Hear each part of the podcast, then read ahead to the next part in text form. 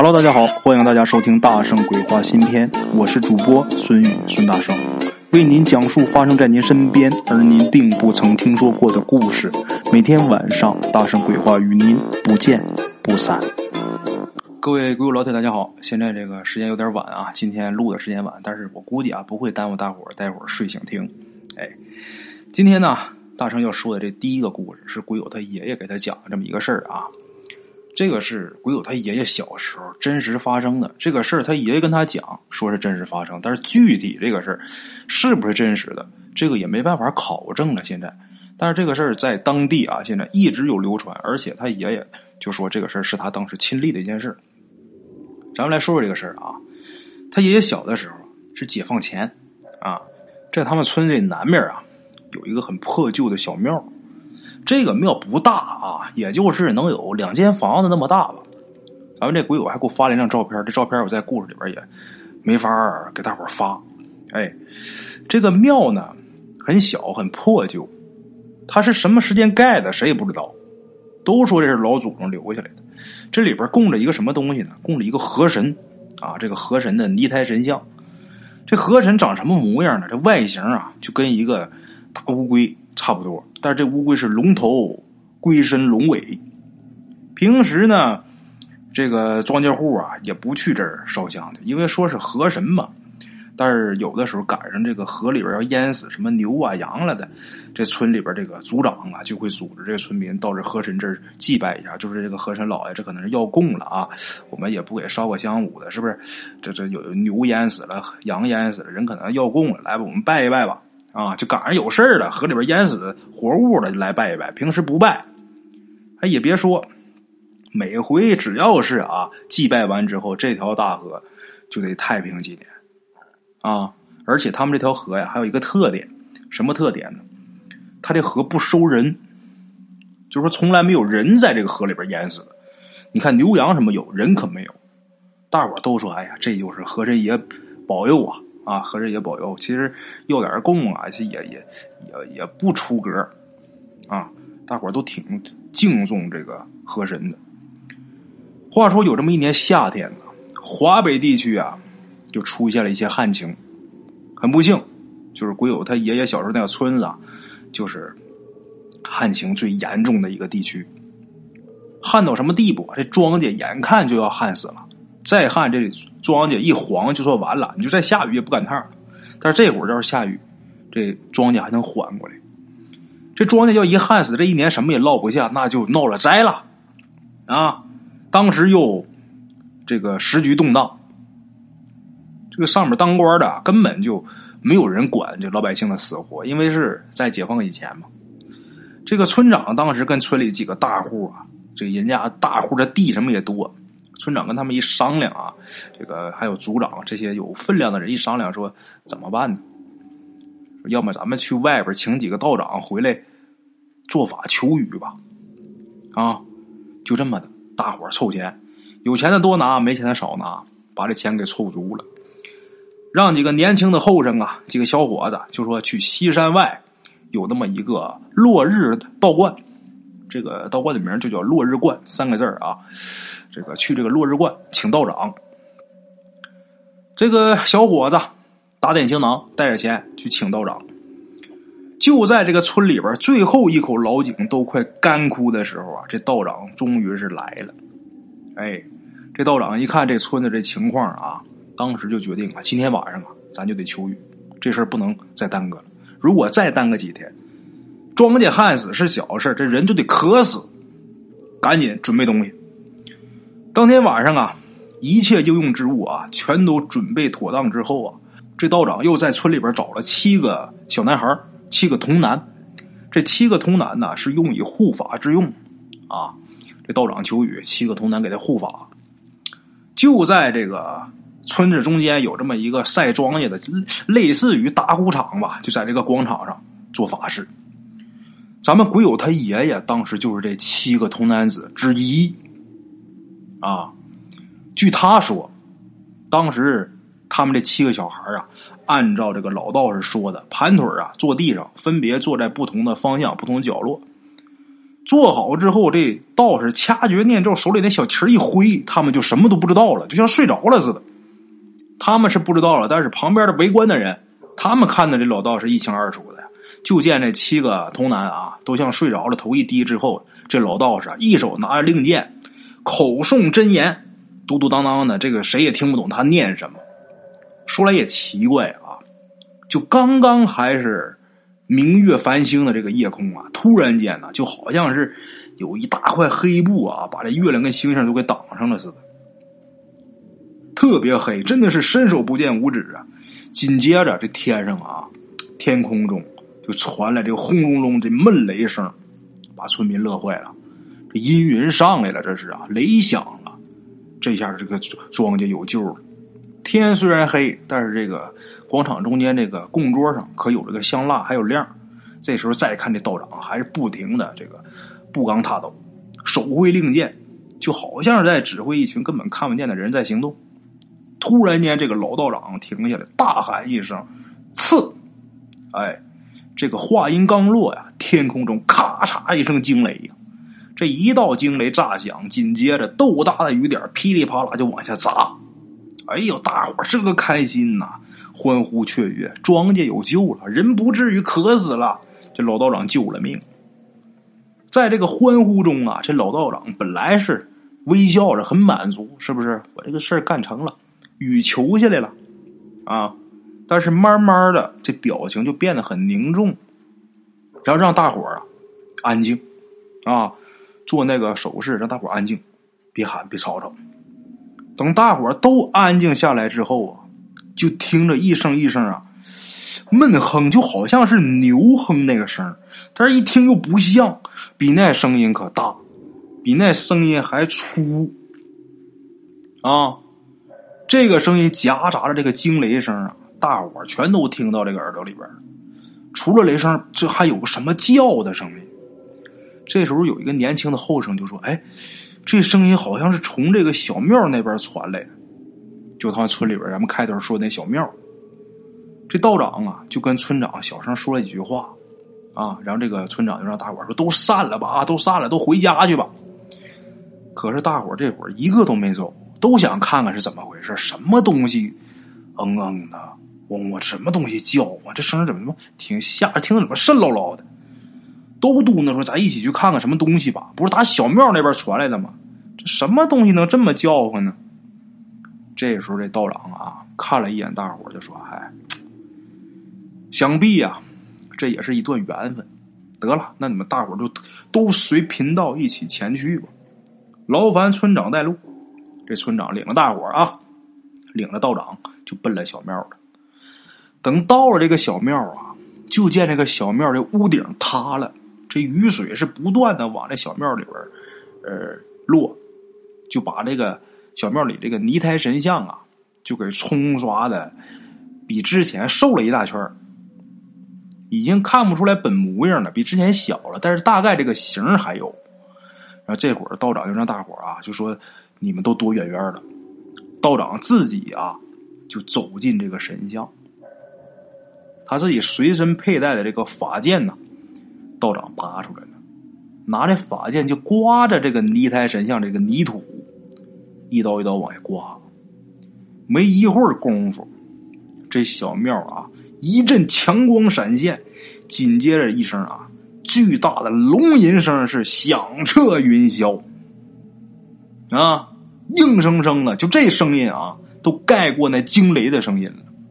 这时候一大伙看啊，这么一个龙头龟身龙尾这么一个生物啊，从这个小庙当中是破顶而出，直冲云霄。村民一开始都想看看是什么，这回看着了，也吓坏了呀！一个个撒丫子就往家跑啊，没人管道长死活呀。往家跑的时候，有人看啊，就这东西就在这个空中一个劲儿的盘旋，冲着这个天空中啊，阵阵龙吟呐。大伙儿听像这个牛叫那声，实际是这东西叫啊。大伙儿一听，感情这是。这就是龙叫啊！但是这龙长得怎么还背一龟壳啊？有不少好奇的、胆儿大的就看，他一边往家跑一边看，就看这个惊雷啊，就跟长眼睛似的，就一个一个雷，咔咔就往那个神物身上劈。鬼友他爷爷说啊，那一天晚上，全村的人都能听见，就那东西叫唤。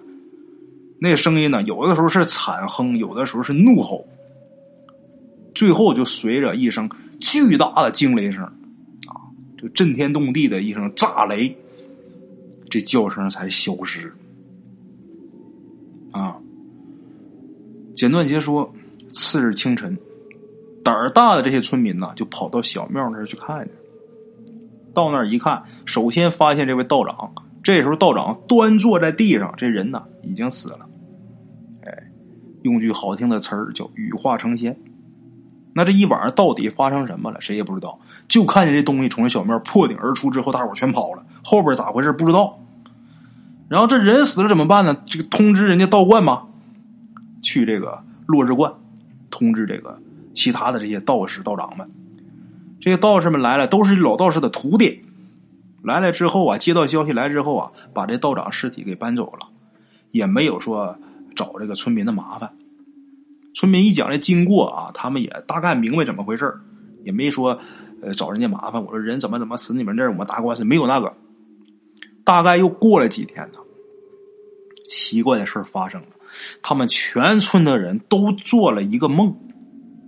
这个梦里边啊，来了两个人。这两个人呢，一个头上啊有犄角，穿着一身金黄色的衣服；另一个就是那去世的道长。这俩人在梦里边给村民呐作揖道谢。怎么回事呢？原来这小庙里那神像啊是龙子，这东西叫碧玺，我想大伙儿也都知道啊。这个碧玺啊，他之前在宋朝的时候就跟着一位高僧啊修习佛法，后来这高僧圆寂之后啊，他就来到这个村子南边的河里边一直潜修。道长求雨那天晚上，正是他自己度化成龙渡劫的那天。万幸啊，这道长在最后紧要关头。拼了自己一生的修为，帮这个碧玺呀渡劫成功。这碧玺他虽然是龙子，但是他可不是龙。他想成龙，他得历劫。正好赶上历劫的时候，道长在这求雨。这个道长啊，用自己修为助了他一臂之力。我这么说，大伙都能明白。那么说，他渡劫成功之后啊，就化身八部天龙。这道长啊。虽然他自己肉身已亡，但是他也是借此功德呀，自己也是功德圆满，位列仙班。所以说，这二位今天特地给当地的村民呐托了一个梦，就是我们虽然这是冥冥之中自有定数，但是也多亏大伙儿给这么一个媒介、一个平台，所以说两个人呢才能成功啊。这个故事呢到这儿啊就说完了，多少有一些玄幻。但是这个事儿一直是在他们当地是口口相传，而且村子头那小庙到现在还有。这里边这神像啊也换了，之前是泥胎嘛。自打这个村民都梦到这两二位之后啊，大伙就筹钱给这个二位啊 用青铜铸的像，铸了两个，一个就是这八部天龙，一个就是这个呃仙长，哎，这位道长。好了啊，各位，这是大圣今天给大家带来的第一个故事啊，这是关于这个碧玺渡劫成龙的这么一个故事啊。接下来，大圣给大伙说咱们今天的第二个故事啊。好了，各位鬼友们，咱们今天第二个故事，也来自咱们鬼友提供。咱们鬼友老张小的时候啊，他听他们村里边老人说呀，他们村子后面山里边啊有狐狸，而且在这些狐狸当中有一只雪白的狐狸。这只狐狸，这个身边总是围着几个小狐狸，哎，总是成群结队的在这个山涧里边玩进山砍柴的人呢，偶尔也能碰上这群狐狸啊，但是每一次呢，双方都是互不相扰，各走各的道因为过去，尤其是东北，对这个事比较敏感，胡黄白柳灰这是仙儿，大伙都知道，所以说也没人伤他们。这个事儿是发生在解放以前。那时候，他们村里边啊，有一个比较年轻的后生。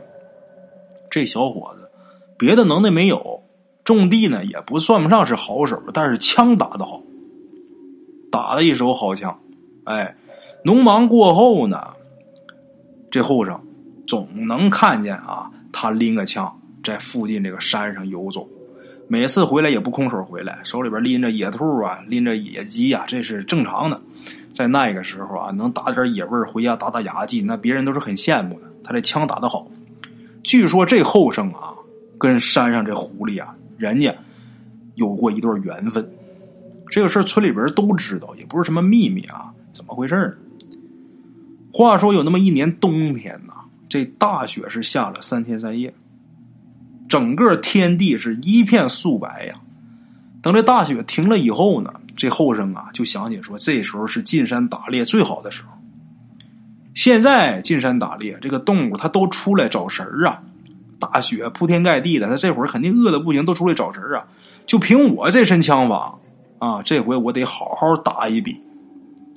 打一笔动物回来之后，我或卖或吃，这皮毛我或换钱。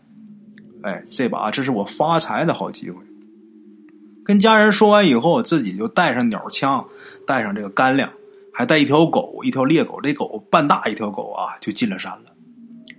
刚进山不长时间，他就发现这个野物了。只不过这野物可都是死的，这些东西都是出来找食儿的，然后活活冻死啊。这后生把这些野物，什么野鸡、野兔冻死这些啊，都给收起来了，收起来挂腰上，接着往山里边走。可是他越走越觉得瘆得慌，这山挺熟，但是盖上一层雪之后，就感显得那么陌生。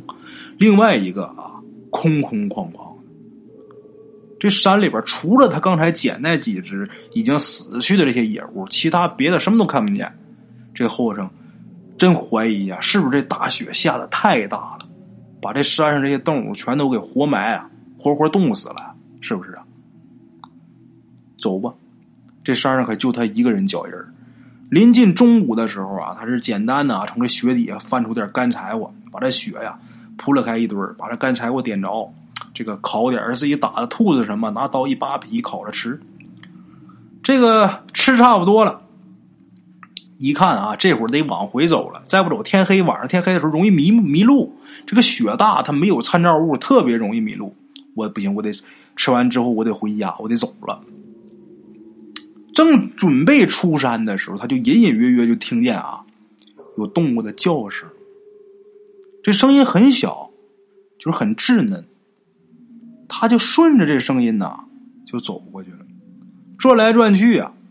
好不容易在一个比较背风的这个石头缝那地方啊，他看见能有七八只小狐狸。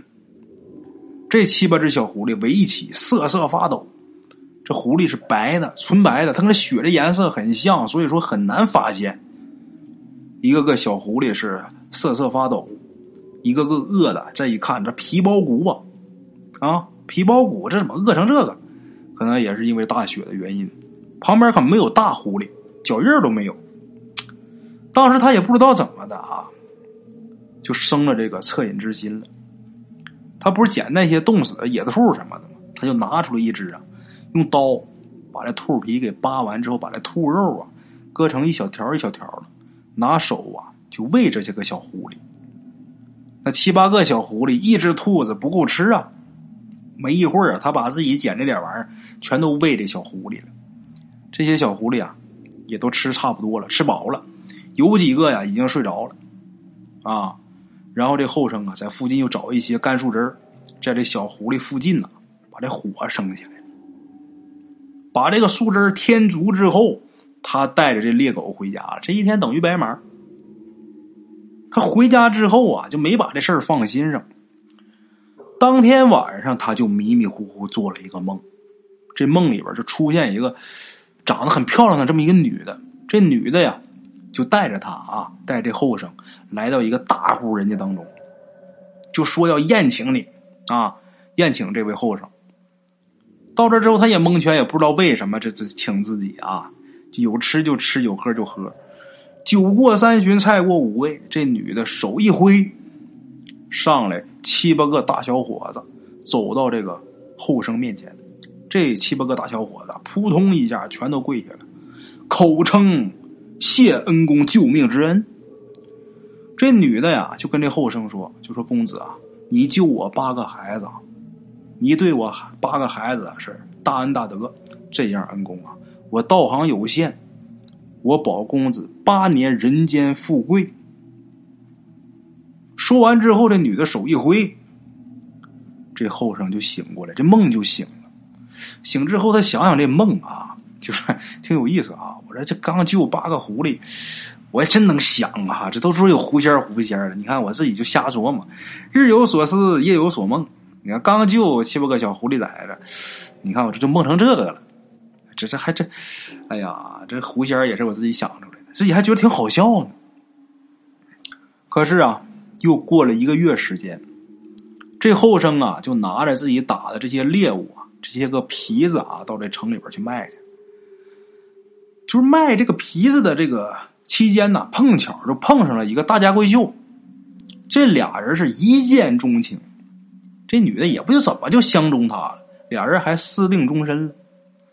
这千金小姐下嫁穷小子，当时让村里边人那羡慕的不得了啊！你这还有这个命？这新娘子打娘家来的时候，他们家是没给什么彩礼啊，但人家陪嫁可带来不少钱呢。这些钱让他们一家啊足吃足用啊，花了八年。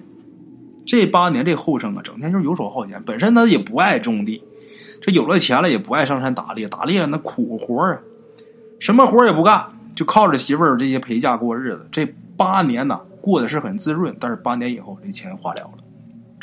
这嫁妆花了之后，花没之后啊，这后生才开始啊恢复这个种地的身份啊，种地种完了，再呃接没事了，农农闲了上山去打个猎。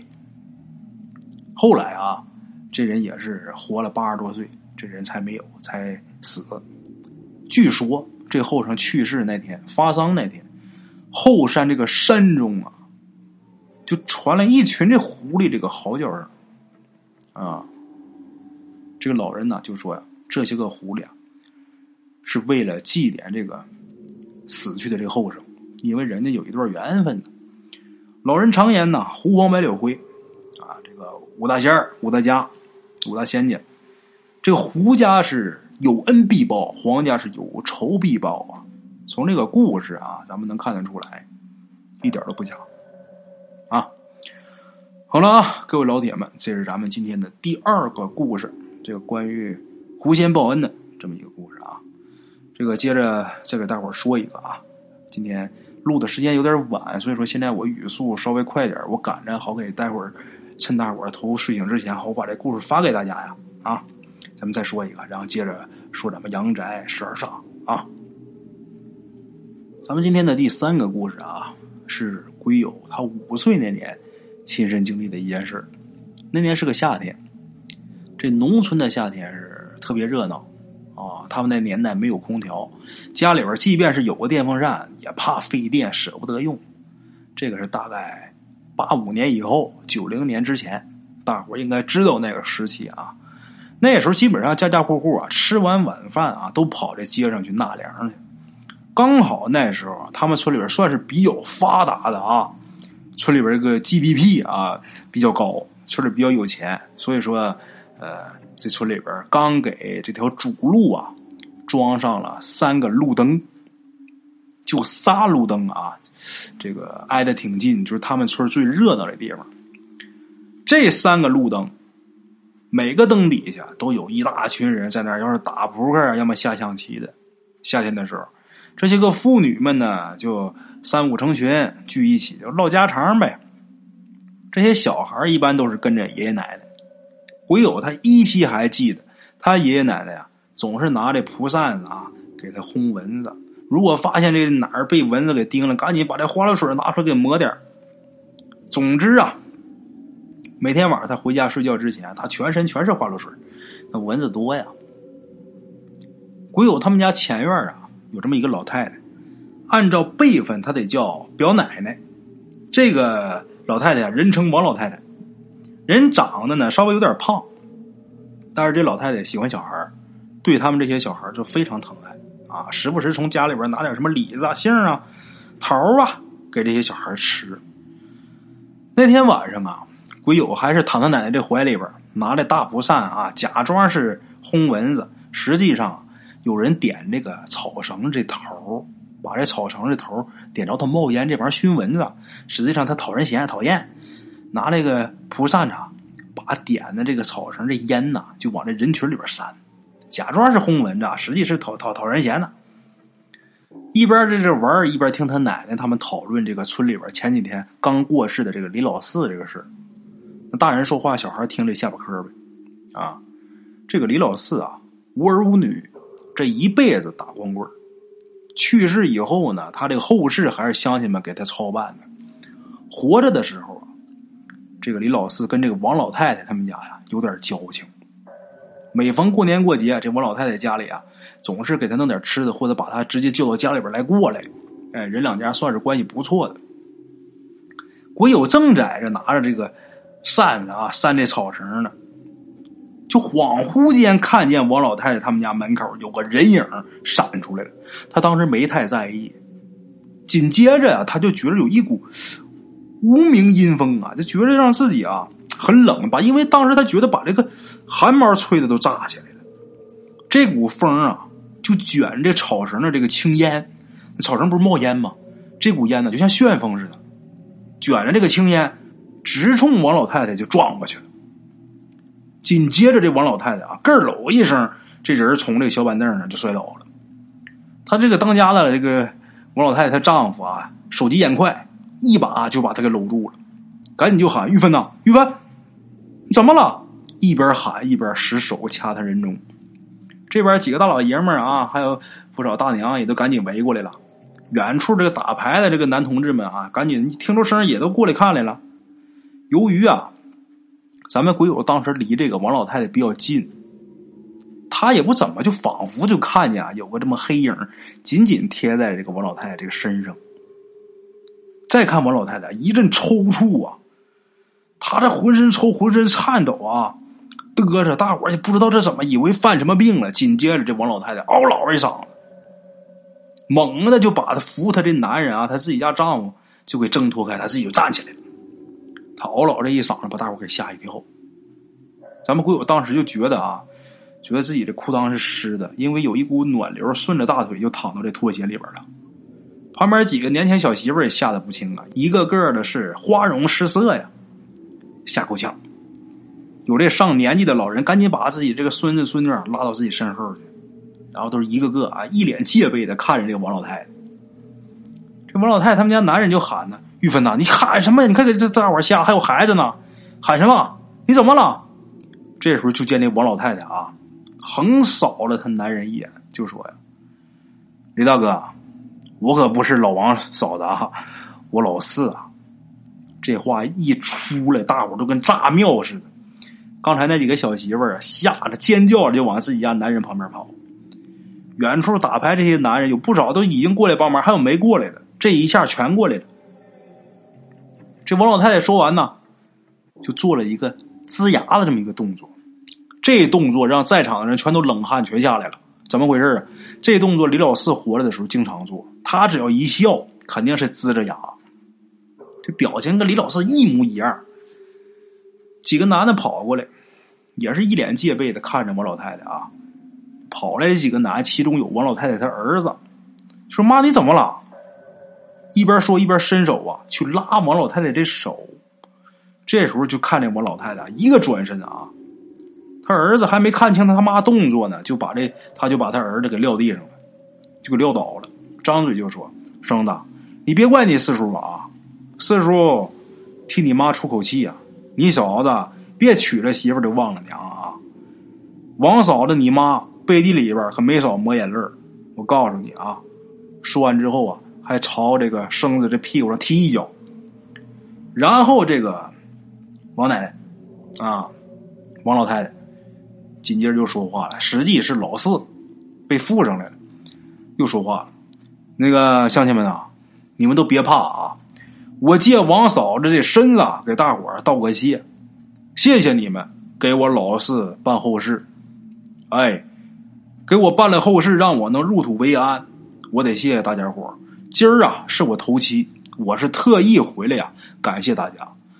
我回来呢还有个要求啊，也没有旁的，我就是希望父老乡亲们呢能可怜可怜我，再给我糊个媳妇儿给我烧了，糊个小媳妇儿。我老四一辈子没媳妇儿啊，我到下面我怎么的也得娶一个，是不是？啊，那个你们几个后生啊，别害怕。四叔啊，还有一个事儿得求你们。四叔好打牌，你们都知道。活着的时候啊，四叔这钱呢也不凑手，想跟你们玩，你们都不愿意。今儿个呀，四叔好不容易回来了，你们几个啊，陪我再玩几把。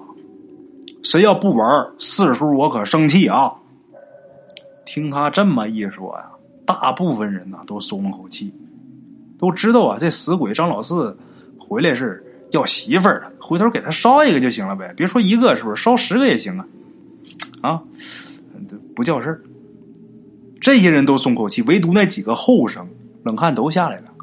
什么情况？让我跟陪鬼打牌啊？他不是玩命吗？一个个都颤颤巍巍的。都看着一群人里边有一个辈分最大的三爷爷，都瞅这老爷子。这老头皱皱眉呀，看看这个王老太太就说呀：“四儿啊，你活着时候你就不是人呐，你死了你怎么还干这缺德事得了，你回来一回也不容易，这点要求也不过啊。那个你们几个小后生啊，就辛苦辛苦。嗯，跟你四叔啊，跟他玩会儿啊，没事。”三爷爷，我陪着你们，啊！有这老爷这句话，这几个后生才算是稍微安一点心。接下来，一场诡异的人鬼打升级就这样正式的拉开序幕了。哈，具体打牌的这个过程，鬼友就不知道了。他那时候小，但是第二天听大人们说，这几个后生啊被气坏了。怎么的呢？明明自己抓一手好牌，但是打着打着莫名其妙，这牌就变了，就不能再烂了。就这一晚上啊，除了这老四，其他人一局没赢过。几个人一个鬼呀，一直玩到鸡叫。这王老太太才说呀：“得了，不玩了，不玩了啊，我得走了。”说完之后，这王老太太身子一歪，就倒这个，呃，那这提前都铺好的被褥，他们坐炕上打的。就倒这个褥子上了，然后这个院门外啊，就咣当一声，这大门咣当一声响，就好像是有人呐从外边把这大门就随手这一带，这个声音咣一声，大伙一看这是走了吧？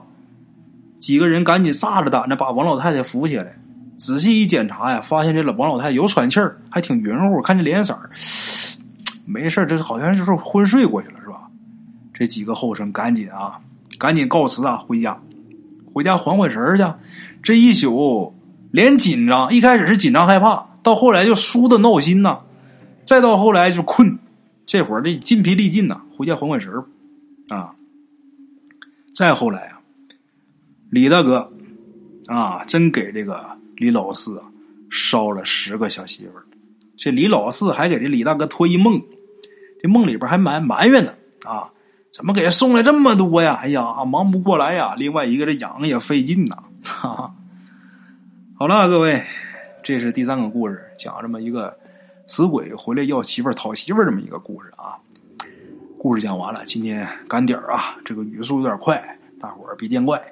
咱接着聊咱们风水上面的这个知识，接着说咱们的阳宅十二煞。这阳宅十二煞基本上就快要。说完了，呃，今天是说到第十一个，明天说第十二个，这十二煞可能就算完事儿了，是吧？我也没细看，应该是快完事儿了啊。今天咱们要说什么呢？这个煞局啊，在咱们这个城市中比较少见，多数是出现在乡村。随着大伙儿的生活水平啊越来越高，过去都不愿意住在河边、住在海边，因为怕发水呀。是吧？呃，冲走房子，或者说住海边显得潮啊。但是现在这河边、海边还成了好地方了。这有海景房啊，一整就什么江景房、河景房了啊。有不少这个沿海地区啊，或者是江南水乡啊，都喜欢把这个建筑啊、这个楼啊，就建到这个水里。大伙应该能有见到过的那种，就是直接下边是在水里边，这楼在上面，一开门就是水呀、湖啊的啊。这样不好，啊，这叫什么呢？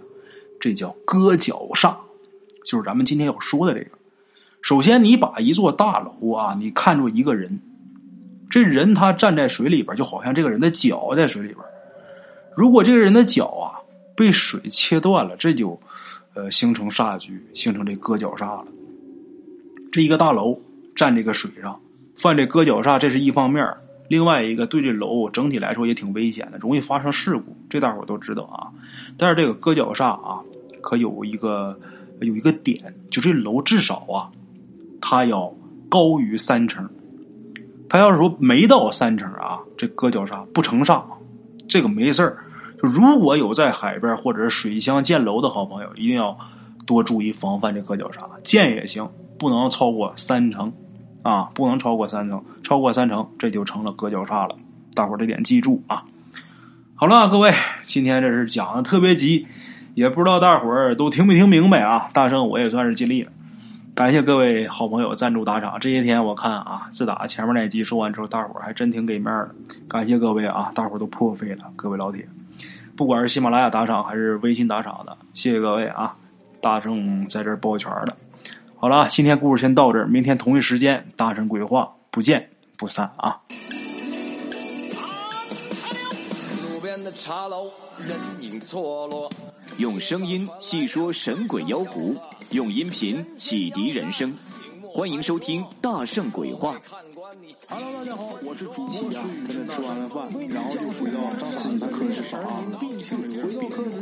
喜马拉雅、百度搜索“大圣鬼话”，跟孙宇、孙大圣一起探索另一个世界。那天山女子独守空城，也只是感谢鬼友们，感谢鬼友们，感谢鬼友们一路陪伴。大圣鬼话，见字如面。欲知后事如何，且听我下回分说。